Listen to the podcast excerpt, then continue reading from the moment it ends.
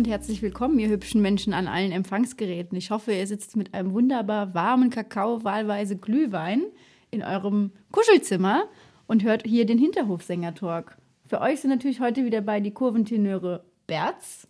Hallihallo. Buddy. Gude. Und natürlich Boos am Apparat. Ja, war geil gestern, ne? Würde ich mal so sagen. Hui. Ging ab. Wir hatten alle Spaß. Wie bist du zum Stadion gekommen, Berz? Ich bin mit dem Auto gefahren, wie immer. Kam von der Arbeit nach Hause gerast, zwei Minuten umgezogen, ins Auto gehüpft und weiter ging's. Ich arbeite ja in Frankfurt.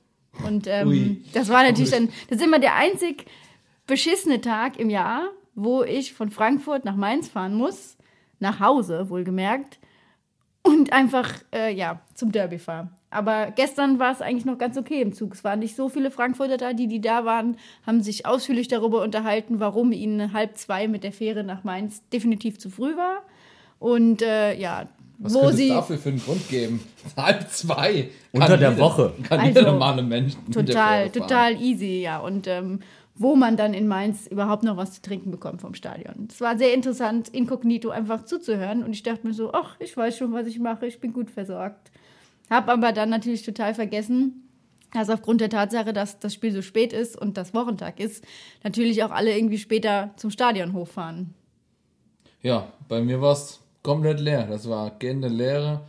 Hätte, hätte nur gefehlt, dass so ein Heuballen, äh, Heuballen, so ein, so ein Strohding wie so eine Western so einmal über den Acker äh, geweht wird. Also da war echt nichts los. Ja, ich bin dann mit den Massen hochgefahren. Also das war dann ähm, Quetschen, Hauen, Stechen. Links wurden Luftballons zerdrückt vom Bus, rechts fuhr die Straßenbahn rein. Also für Leute mit Klaustrophobie war das die wahre Wonne. Aber wisst ihr, was cool war? Also ich glaube, die Shoppeschachtel wird echt angenommen. Die war auch so, zu einer frühen Zeit, 19 Uhr, also anderthalb Stunden vom Spiel, war die schon gut gefüllt. Und ähm, also ich, ich glaube, das äh, taugt was. Das ist doch cool. Und was hast du gemacht? Ja, ich habe mich mit jemandem getroffen. Meiner Meinung nach der bekannteste Mainzer weltweit. Größer als Jürgen, viel größer als Jürgen Klopp. Ja, wir erinnern uns noch alle an die Situation. Ist ein Schiedsrichter zugegen, als er ihn ausgenockt hat. Ja. Und das dann natürlich John Lee Hooker schon ganz laut besungen hat mit Boom, Boom, Boom, Boom. I'm gonna shoot you right down. Ich habe mich mit Boom Boom Babatz getroffen. Hi, grüß dich. Hi. Jetzt haben wir heute das Spiel Eintracht Frankfurt gegen Mainz 05 oder die Eintracht ist zu Gast hier in Mainz. Du hast ein paar Rhein-Main-Duelle gespielt.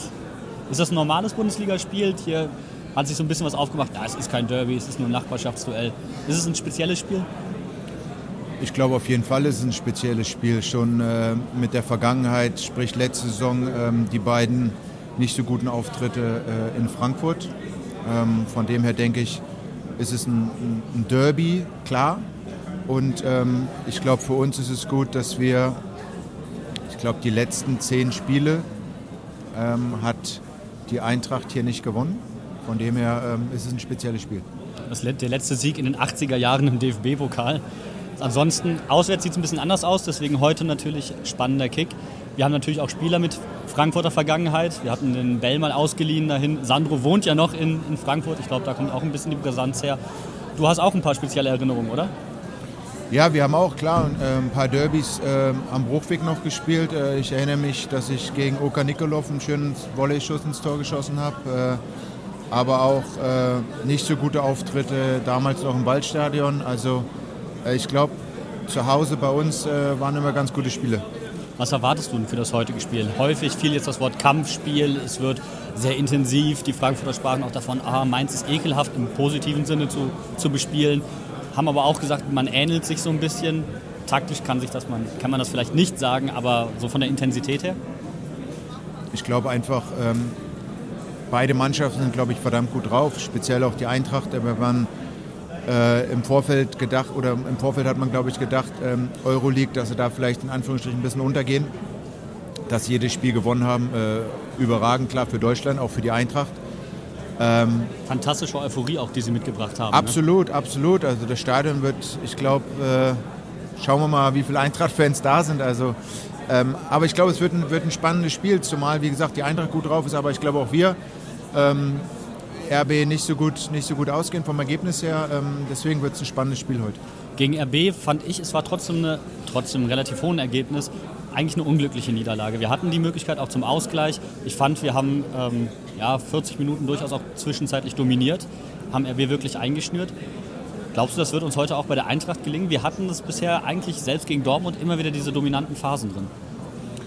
Ja, absolut. Ich glaube schon, dass wir ähm, mit jedem Gegner mithalten können. Ich glaube, das haben auch die vergangenen Spiele gezeigt.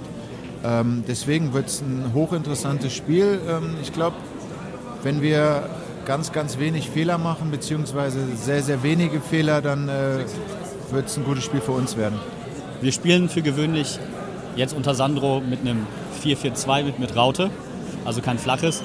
Ähm, man merkt aber schon, dass in diesem, in diesem Spiel das sehr natürlich das alles im Zentrum lagert, dass man viele Kurzpassspiele macht, dass man sehr spielstarke Spieler hat, dass aber die Flügel ein bisschen darunter leiden. Wie, wo siehst du ein bisschen die Schwäche?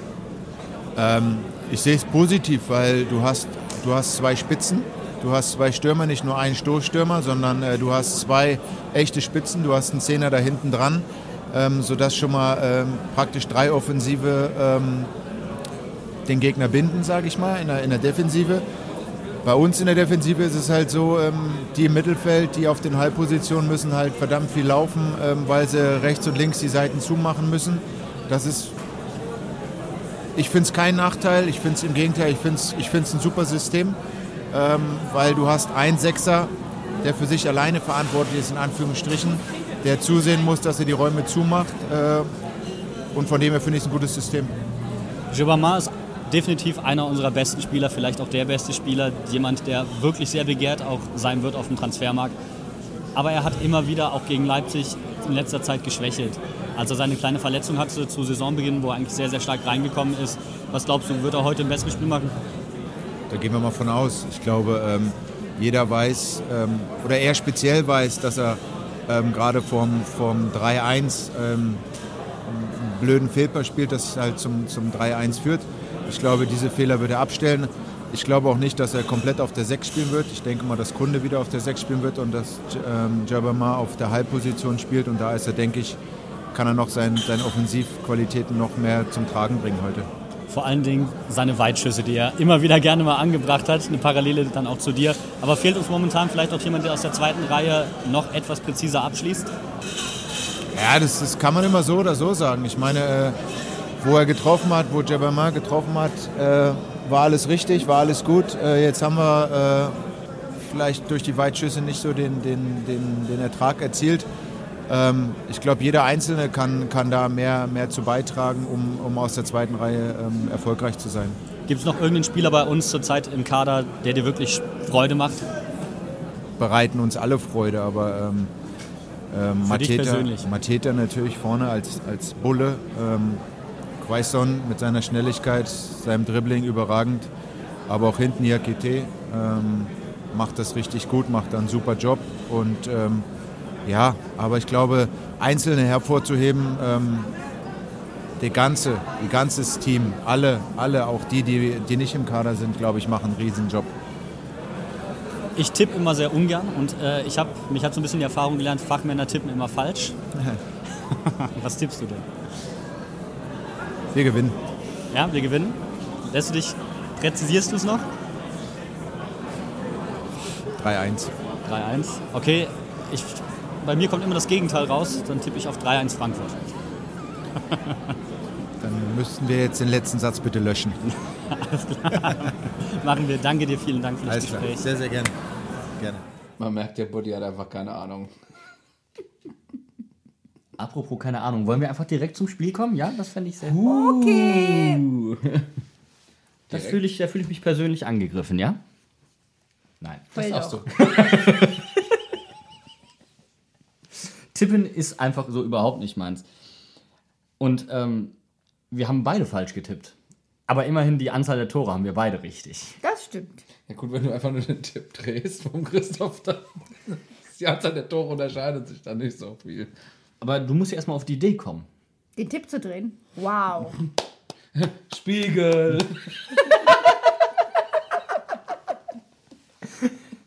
ich war zweimal mehr wie du. Aber was wir nicht gespiegelt haben, geile Überleitung, war die Grundformation der Eintracht. Ja, zum Glück. Wir haben unsere eigenen Sachen gemacht. Wir sind wieder aufgelaufen, 4-4-2, nicht flach, sondern wir wieder mit Raute. Aber diesmal war Kunde wieder in der Startelf. War auch nötig, fand ich. Und Boetius. Und Boetius war auch wieder in der Startelf. Öztunali nicht dabei und Karim Unisivo auch auf der Bank. Ja. Eigentlich ist es ja so, die Eintracht spielt ja mit ihrem, was ist das, 3-4-1-2. Und das ist ja eigentlich so ein System, das das 4-4-2, egal ob flach, aber gerade das mit Raute, eigentlich so ein bisschen sticht, weil du halt im, im, im Zentrum sehr, sehr stark agierst, aber das ähm, andere System der Eintracht das wesentlich flexibler agieren kann. Aber ich finde, das haben wir extrem gut hinbekommen und die Schwächen, die wir in den letzten Spielen offenbart haben, wie gegen Leipzig, aber auch schon gegen Hannover, dass wir wirklich Probleme über die Flügel hatten, sowohl offensiv als auch defensiv, ähm, waren für mich diesmal nicht so im Vordergrund. Wir sind extrem gut angelaufen, sind auf die ersten, zweiten Bälle gegangen und gerade auch vor dem 1-0 fand ich, konnte man das richtig gut sehen, dass das diesmal funktioniert hat. Dass da einfach System hintergestanden hat und deswegen war das erste Tor auch wunderbar rausgespielt und einfach eine geile Hütte vom Quaisern. Also gerade so die ersten 25, 30 Minuten, da äh, Mateta äh, hat da richtig die Abwehr niedergerannt und äh, der war, glaube ich, irgendwie an, an jedem Vorwärtsball beteiligt irgendwie hat immer gut äh, zur Seite abgelegt und dadurch ist ja dann auch das Tor gefallen, ja. Ich finde, da sieht man, woran Sandro sehr gut gearbeitet hat. In diesem System ist es wirklich eminent wichtig, dass die Stürmer die ersten Verteidiger sind, weil sie entscheiden, in welcher Richtung der gegnerische Angriff gedrängt wird und dann in diese Pressingräume zu gehen, wo man dann den Ball gewinnt. Das war ähm, bei dem 1-0, du hast ja schon gerade angesprochen, dass ähm, wir da toll draufgeschoben haben und wie Boetius dann den Ball erobert hat, aber auch wie schnell wir dann umgeschaltet Unfassbar. haben. Und ich fand Mateta wirklich bemerkenswert, weil er hat eigentlich den Aller gemacht. Der hat halt gar nicht so viel, sag ich mal, selbst gemacht, aber der hat unheimlich viel äh, Aufmerksamkeit auf sich gezogen und dadurch Räume für die anderen geschaffen. Und das fand ich richtig gut. Ja gut, ich meine, die Frankfurter hatten eine, eine Dreierabwehr und irgendwie ähm, war dann immer einer, ähm, also Quaison oder Boetius halt irgendwie immer noch da und hat dann noch einen Mann weggezogen und äh, dadurch ist dann dem anderen, der halt nicht gerade den Mann weggezogen hat, immer ein Raum geblieben, wenn, wenn äh, Mateta den äh, dann irgendwie weiterleiten konnte. Das heißt, gerade äh, gerade dieses äh, Dreiergespann äh, da vorne hat richtig gut funktioniert. Ich fand halt besonders, also es hat herausgestochen, dass Mateta aufgelegt hat. Mateta hat Bälle verteilt. Das hat er in den letzten Spielen hin und wieder mal im Ansatz gezeigt, aber nicht in, in der Konsequenz, wie er es jetzt gemacht hat. Er hat dadurch nämlich den etwas hängenderen Stürmer Quaison erlaubt, viel mehr in die Tiefe zu gehen. Er hat die Bälle erobert, hat sie dann entweder auf Bretius abgelegt, der dann steil geschickt hat, oder hat tatsächlich auch selbst tolle Bälle äh, in die Tiefe gespielt. Und die haben generell äh, diesmal auch gepasst. Auch Latzer später noch. Ich fand, das, das war gerade offensiv diesmal sowohl im Defensivverhalten auch, als auch im Offensivverhalten ein wesentlich besseres Auftreten. Äh, Gerade Gibbermann und Latza äh, über die äh, rechte oder linke Außenseite, die sind richtig oft geschickt worden. Ähm, also man muss sagen, das System in der ersten Halbzeit hat super gut funktioniert. Also Ja, die sind einfach als Team aufgetreten. Das fand ich war wirklich gut zu sehen und hat auch einfach gut funktioniert. Es war, als ich reinkam und an der Schlange gestanden habe für ins Stadion, hat einer neben mir gesagt, boah, heute Mateta macht einen Hattrick. Aber ich fand, die Leistung war eben genau andersrum, dass es nicht nur ein Stürmer war, obwohl Quaison zweimal getroffen hat, aber diese Teamleistung an sich stach da einfach mehr heraus. Das, was ähm, unser lieber Babatz ja auch schon angesprochen hat, du hast eben zwei Stürmer und hattest dann noch einen, der diese Dreierabwehr so beansprucht hat. Und dadurch haben wir halt wirklich eigentlich das, was ja Frankfurts Stärke ist, mit ihrem Dreieck da vorne mit, mit Aller, Jovic und Rebic. Äh, Gacinovic hat er jetzt ähm, gespielt statt Rebic. Ähm, das haben wir eigentlich gemacht. Und das meinte ich vorhin auch mit, mit ähm, Mateta hat den Aller gemacht. Er hat diese Bälle verteilt, was ja eigentlich Allers Stärke wirklich ist. Genau. Und damit sind wir dann jetzt auch bei dem ersten Gegentreffer angelangt, über den wir natürlich auch sprechen müssen. Da wird unser lieber Kapitän Stefan Bell richtig bös ausgetanzt. Hat irgendwie versucht, an den Ball zu kommen, äh, eine Bewegung und ähm, war es? Gacinovic, glaube ich, hat dann Ich muss ganz ehrlich sagen, ich weiß noch nicht mal, ob man sagen kann, dass er ausgetanzt wurde. Er hat sich einfach super dämlich angestellt. Es tut mir leid, das so offen sagen zu müssen, aber wir sehen es nicht zum ersten Mal in dieser Saison, dass Stefan Bell überfordert ist, wenn man, wenn man ihn gerade anläuft Und da hat sich ja auch bei uns in der Kurve einfach auch schon länger die Frage gestellt, ob man nicht stattdessen vielleicht mal Hack spielen lassen sollte. Ja, hat es einfach auch, ich meine, er hat, glaube ich, jedes Spiel gespielt. Ähm, er hat sich auch einfach eine Pause verdient. Und äh, ich, äh, es gab schon vorher bei dem ähm, vermeintlichen Ausgleich, der dann hinterher abgepfiffen wurde, weil es abseits war, hat ja auch ähm, äh, Jovic äh, relativ frei, äh, der da äh, zum Ball kam. Ja, das, da war auch äh, Stefan Bell, der ja nicht, nicht ganz so äh, toll dahin gegangen ist. Macht einfach eine sehr genau. unglückliche Figur vor diesem Tor. Er probiert nach vorne zu verteidigen, was eigentlich sein Job ist. Aber ähm, er, er, geht halt falsch hin. Wenn er da einfach hinter, hinter Jovic oder Rebic oder wer auch immer da ist, äh, einfach stehen bleibt, passiert überhaupt nichts. Da kann er von mir aus auch noch das Foul zielen, wird auf keinen Fall da irgendwie Geld bekommen oder so, weil er sich nicht in Luft auflösen kann.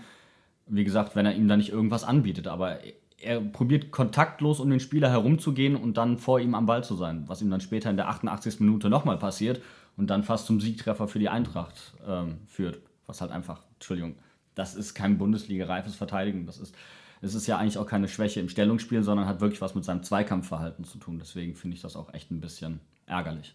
Wobei man ja sagen muss, in den letzten Spielen haben wir es immer wieder gesehen, wenn er etwas offensiver nach vorne spielt und äh, auf den Ball geht und den Ball weit in die gegnerische Hälfte treibt, dann entstehen dadurch immer sehr viele interessante und gefährliche Situationen für unsere Offensive.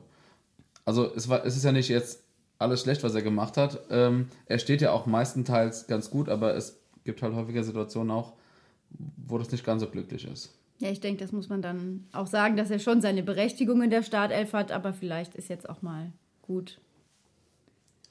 Ja, zweiter Gegentreffer, das 2-2. Bisschen unglücklich verteidigt von Aaron.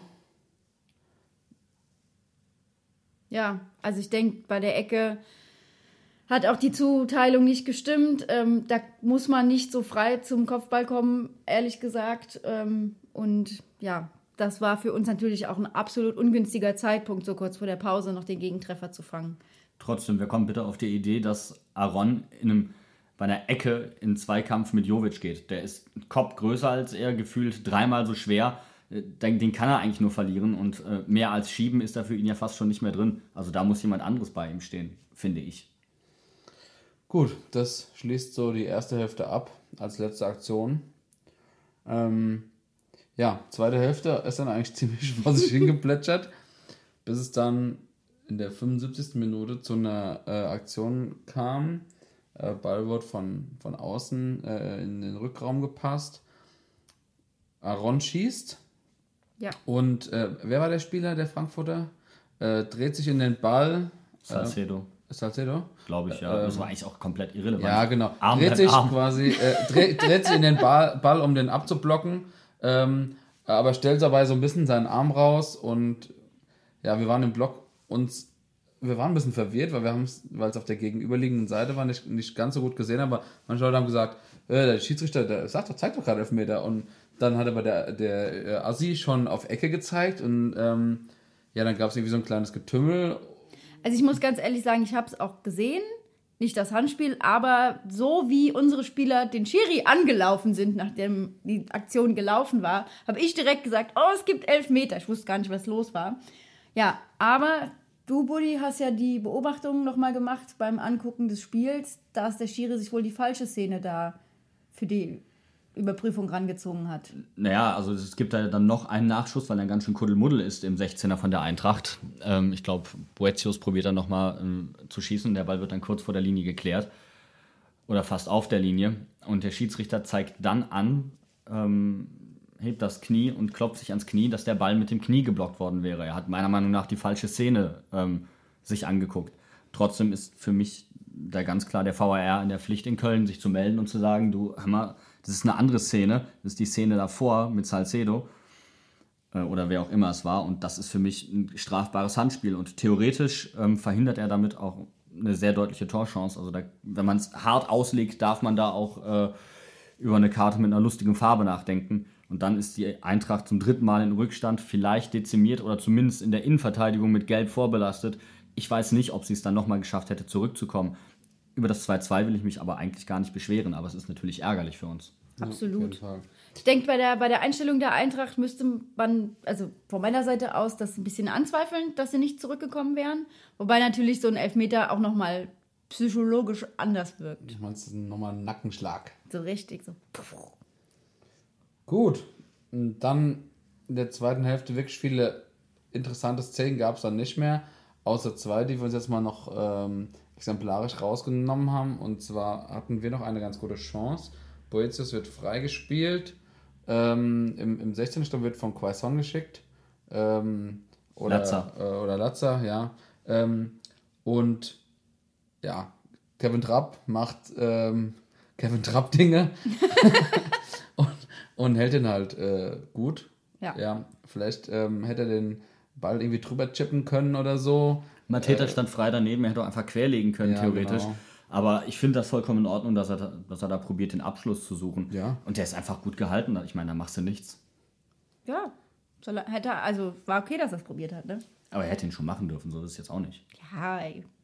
Das ist, das, wir würden uns niemals über ein Tor beklagen von wär, uns. Niemals. Dann wäre der komplette Block erstmal drei Stufen nach oben gesprungen oder so. ähm, ja, und dann äh, durfte unser Torwart Robin Zentner auch nochmal ran. Rebic, du hast ja eben schon kurz gesagt, Buddy, ähm, äh, spielt sich gut frei gegen Bello. Nein, nein, nein, nein, nein. Er wird, er wird gut freigespielt von Bello. also, also das ist ja dann, ich meine, in der, in der letzten, ich kann das ja vielleicht an der Mittellinie kann ich es noch so ein Stück weit nachvollziehen. Dann hast, dann hast du noch Karenz nach hinten, um deinen Fehler zu reparieren, was Boetius zum Beispiel herrlich gemacht hat. Ja? Boah, das war eine gute Szene. Mhm. Meiner Meinung nach die beste Szene, auch wenn er zwei Tore ja, vorbereitet da, hat. Darauf kommen wir gleich nochmal zu sprechen, ja. Ja, da war Feuer drin. Aber das in der letzten Linie zu machen, paar Meter vorm Tor gegen einen Rebic, ich meine. Direkt an der Strafraumgrenze, ja. Ganz ehrlich, ich glaube, Bello hatte, hatte schon mal bessere Einfälle im Leben. Man könnte auch ganz böse behaupten, da hatte Frankfurt wohl einen Spieler mehr. Boah. Du meinst, du spielst auf seine Frankfurter Vergangenheit an, oder was? Ich hätte einfach gesagt, die, die Eintracht war mit zwölf Leuten auf dem Platz. ja, gut. Aber Robin Zentner hat dann auch noch seine Chance genutzt, sich nochmal auszuzeichnen. Am Ende hat er den Ball gut gehalten und ja, Nachspielzeit gab es nicht so viel. Zentner macht Zentner-Dinge. der Torwart, der die meisten Schüsse aufs Tor pariert, ne? so ist es ja nun mal. Ach ja. Und ich finde, wir dürfen es halt bei der ganzen Kritik an, an, äh, am Bell halt auch nicht vergessen. Wir sind, wenn man nur die Heimspiele nimmt, die, haben wir die drittbeste Defensive der Liga. Ja. Und dass zwei Tore gegen uns fallen zu Hause, ist, glaube ich, eher die Ausnahme als die Regel. Man darf auch nicht vergessen, wir hatten bis zum zehnten Spieltag die beste Abwehr insgesamt in der Bundesliga. Ja. Und jetzt, wo die Offensive wieder ein bisschen äh, in Gang kommt, äh, ist natürlich auch so, dass man hintenrum dann vielleicht nicht mehr ganz so gut verteidigen kann. Und ähm, deswegen ähm, haben wir auch wieder ein paar mehr Gegentore bekommen. Ich glaube, da können wir uns dann einfach auch auf ein paar Rückkehrer freuen. Genau. Vene, der auf Außen ein bisschen entlasten könnte oder auch im Zentrum. Ähm, theoretisch kann ja Jibama dann auch mal zurückrutschen, wenn wir noch einen im Zentrum mehr haben. Dass wir auch in, bei den Innenverteidigern jetzt mit Haki, wo er wieder da ist, wieder Entlastung haben. Ich glaube, das, das wird in der Rückrunde sich noch äh, stabilisieren. Ich freue mich auf Gerrit. Den habe ich komplett vergessen. Und ähm, Berggren, den gibt es ja auch noch. Der den kommt wieder kurz noch, vor Ende, ja. macht, macht Berggren Dinge und dann. Der ist eigentlich immer extrem wichtig für uns, wenn er fit ist. Ja, er hat immer, immer, wenn er eingewechselt wurde, hat er auch gute Szenen gehabt und hat auch ein, zwei Mal genetzt. Ja, er und René Adler machen halt konsequent Reha-Testen, ne? Das ist. Schade, aber. Juti, habt ihr denn Spieler im Fokus für diese Woche? Oder haben wir die alle schon abgehandelt? Ja, also wenn wir jetzt mal den Robin Quason erstmal außen vor lassen, ähm, weil er die zwei Tore gemacht hat, aber die haben wir ja schon gut geredet. Aber wer natürlich auch an beiden Toren stark beteiligt war und auch, äh, eben haben wir schon angekündigt, äh, auch defensiv gut zurückgearbeitet hat, war ähm, Jean-Paul Boetius. Ähm, vom 1-0 hat er einen richtig guten Ballgewinn. Also ich meine, wir waren eigentlich in der Offensive und dann haben die Frankfurter den wieder zurück. Also der war irgendwie, kam hoch, ein bisschen rum und er geht drauf und der äh, schießt, glaube ich, den Gegner an und dadurch äh, geht der Ball dann äh, zu Mateta wir sind halt konsequent auf die Ja. zweiten Bälle gegangen und das war halt genau. auch wirklich wichtig. Wobei in dem Fall war, es, glaube ich, der dritte oder vierte Ball, aber Wurst. es, wir, sind, wir waren halt giftig und waren gierig auf die Bälle. Und das hat keiner für mich so verkörpert wie Boetius an diesem Spieltag. Richtig, man hat gemerkt, er hat richtig Bock auf das Spiel. Und die Flanke vom 2-1. Hat er gemalt. da, da, hat er, da, hat er, da hat er holländische Vorfahren, die mit dem Pinsel umgehen konnten, ja. Und äh, Quaison hat sich hat schon vorher eingeleitet und rast dann mit 120 Sachen in den Strafraum und macht den auch dann rein. Muss man auch bei so einer Flanke dann erstmal machen. Dass er diesen Laufweg wählt, zeigt einfach, wie eingespielt die beiden auch sind. Brutal. Also, dass, dass Boetius da auf Außen alle, also wirklich die, die Frankfurter bündelt und dann reinlegt. Und den Weg musst du erstmal gehen. Wisst ihr, was es nicht war? Abseits. Diese Woche im Abseits kümmern wir uns um, ja, alle Weihnachtsloser. Weihnachtsloser? Was sind Weihnachtsloser? Ja, das sind Leute, die sich nicht so wie vernünftige Menschen im August schon damit beschäftigen, was sie zu Weihnachten schenken. Oha, alle. Ich mache das aber tatsächlich manchmal. Ich wollte gerade sagen, ich kenne da so ein paar Pappnasen. Nein, Quatsch. Also es geht um die Leute, die voll im Saft stehen und rund um die Uhr arbeiten und äh, jetzt Donnerstag vor dem vierten Advent, vor Heiligabend feststellen, verdammt, ich habe noch keine Geschenke. Auf die Uhr geguckt. Uh, Ich, Schon ist ja schon. Viertel vor Weihnachten. ist ja schon Viertel vor Weihnachten. Kann ja nicht jeder von uns hoffen, dass er Geschenke vorbeigebracht kriegt von Stefan Bell. Ja. Tja, wir sind nicht die Frankfurter. Egal. Also. Kommen wir zurück zur Sache. Zur Sache, Wie Schätzchen. habt ihr euch auf Weihnachten und auf die Geschenke vorbereitet? Ich bin extrem stolz auf mich. Ich habe nur lokal gekauft. Du hast ein ganzes Lokal gekauft. Ja, eine ganze Wirtschaft. Du bist ja ein echter Krösus. Nee, äh, hä? Erklär, also. Ja, ist ganz einfach, ne? Ich habe diesmal wirklich nicht im Internet gekauft. Ich war diesmal der frühe Vogel. Hashtag Ehrenmann. Wow. Ja, kein Amazonski, nix. Ich war nur hier regional unterwegs. Das ist cool. Dafür gibt es einen großen, leisen, nicht zu hörenden Applaus. ja, ich möchte an der Stelle eigentlich aus meiner Sicht nur mal sagen, ja, ich habe gesündigt, ich habe auch online bestellt, aber, und das möchte ich dann doch nochmal betonen, alle Leute, die sich darüber aufregen, dass die Pakete nicht rechtzeitig kommen, habt ihr schon mal probiert, bei eurem Buchhändler ein Buch zu bestellen? Es gibt im deutschen Buchhandel etwas ganz Wunderbares, das sich Zwischenbuchhandel nennt. Das heißt, das sind Leute, die nichts anderes machen, als Bücher vorrätig zu halten, um sie am nächsten Tag zu eurem Buchhändler zu liefern. Heißt, wenn ihr immer noch kein Geschenk habt, geht doch einfach zu eurem Buchhändler, bestellt bis um halb fünf euer Buch und am nächsten Morgen ab halb zehn ist das da. Da müsst ihr auf keinen Paketboten warten, ihr müsst nicht irgendwo in der Postschlange anstehen. Sowas gibt's in Deutschland. Ich finde, das darf man auch mal betonen. Das heißt, rein theoretisch könnte ich Samstag in der Buchhandlung anrufen und kann am Heiligabend noch das Buch abholen. Ja. Wenn deine Buchhandlung Heiligabend noch auf hat, auf jeden Fall. Was ja viele Läden haben, weil Heiligabend ist ja ein, ein Werktag. Und es gibt viele Weihnachtsloser. Ja, das ist doch cool, das ist ein guter Tipp, ein, quasi ein richtiger Geheimtipp. Gibt es denn auch irgendeine 05er-Lektüre, die man empfehlen kann, die man im Buchhandel kriegt? Ich weiß nicht, ob man ich glaube, im Buchhandel ist es nicht mehr erhältlich, aber ich habe den heißen Tipp bekommen, dass das Tierheim Mainz noch die Mainz 05 Tierheimkalender da hat. Und ich bin so glücklich, dass ich dieses Jahr auch damit schon beschenkt wurde und kann es allen nur wärmstens empfehlen, sich noch aufzumachen zum Tierheim Mainz, um sich diesen wunderschönen Kalender zu kaufen, weil die Fotos sind wirklich zuckersüß. Ich habe gehört, René Adler hat mit seinen Handschuhen einen Igel in der Hand. Ja, das ist ein wunderschönes Foto. Oder Mateta auf der Tribüne mit einem Hund oder Quaison mit einem äh, Hamster ist das, glaube ich. Wobei, das sieht eher so aus, als hätte er Angst vor dem Vieh, weil es liegt so ein Stückchen Petersilie dazwischen und er hält die Petersilie so am äußersten Ende, so nach dem Motto, ich, ich traue der ganzen Sache nicht wirklich. Du weißt auch nicht, das Vieh kann ja schnappen. Könnte ja wehtun. Tja. Hast du noch Man eine Idee. Berz? Hab ich noch eine Idee?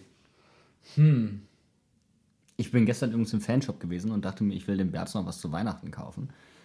Und ich wollte eigentlich nur noch eine schicke 05er Kappe kaufen. Ja, sowas Rotes. Was. Aber ich finde die Kappen irgendwie nicht so geil. Die Designs waren schon mal besser, ja. Das, da, da vermisse ich was Schlichtes, rotet. Weißt du, was so ein bisschen Spaß macht? Was man natürlich auch immer gut verschenken kann, ist, ähm, wenn ihr zum Weingut eures Vertrauens geht und euch da einfach mal ein bisschen beraten lasst. Die Winzer nehmen sich sehr gerne Zeit, auch ein bisschen über die Weine zu erzählen und es ist immer schön, wenn man auch zum Geschenk auch eine gewisse Hintergrundgeschichte hat, gerade wenn man Alkohol schenkt. Ähm, ist eigentlich eine ganz tolle Sache.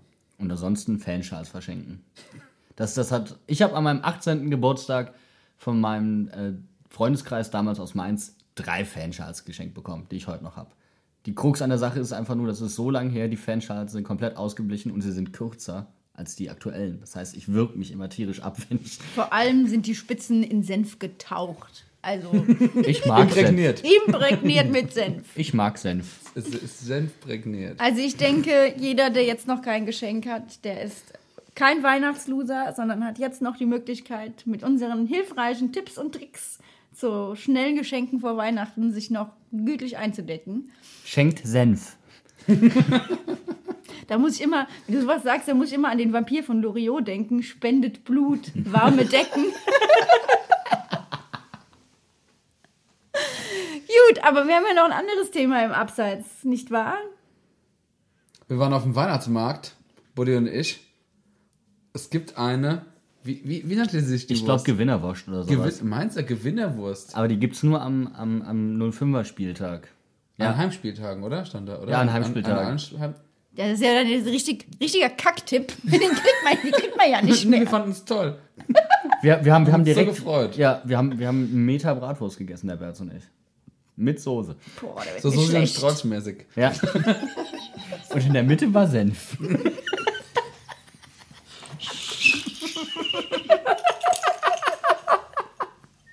Komm doch einmal richtig. Okay, ja. Weil es der letzte Pfiff ist für dieses Jahr. Du sagst es schon ganz richtig. Es ist der letzte Pfiff für dieses Jahr. Unsere Podcast-Folge zum letzten Heimspiel ist quasi jetzt fast rum.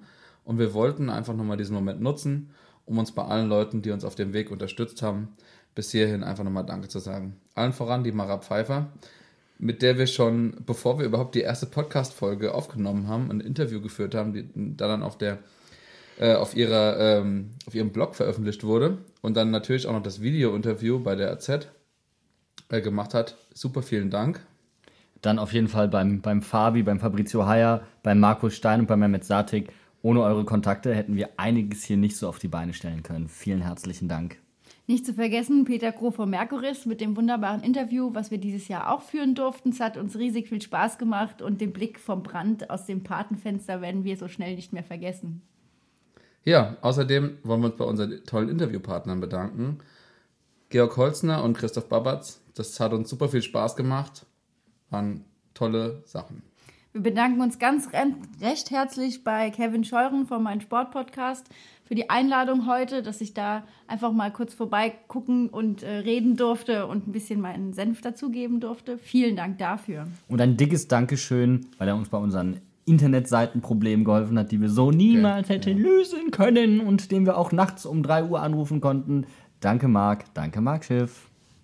So, zu guter Letzt wollten wir noch allen Leuten Danke sagen, die ins Stadion gehen, die mit uns vor allem ins Stadion gehen, die um uns rumstehen, mit denen wir so generell zu tun haben, wenn wir über Fußball und Mainz 05 reden. Wir wissen, sie sind manchmal ganz schön anstrengend. Wir sind froh, dass ihr jetzt mit uns aushaltet. Das macht uns immer eine Riesenmenge Spaß. Vielen Dank. Und wir sind natürlich auch super dankbar für euch alle da draußen an den Geräten, dass ihr uns hört, dass ihr unseren Input feiert, dass ihr dafür sorgt, dass wir das hier weitermachen können. Das macht riesig viel Spaß mit euch und wir hoffen auf ein gutes 2019. Genau. Unsere nächste Sendung ist am 20. Januar zu den Dynamites. Abonniert uns bei Spotify, auf Soundcloud, iTunes. Bis dann! Frohe Weihnachten! Prost Fest!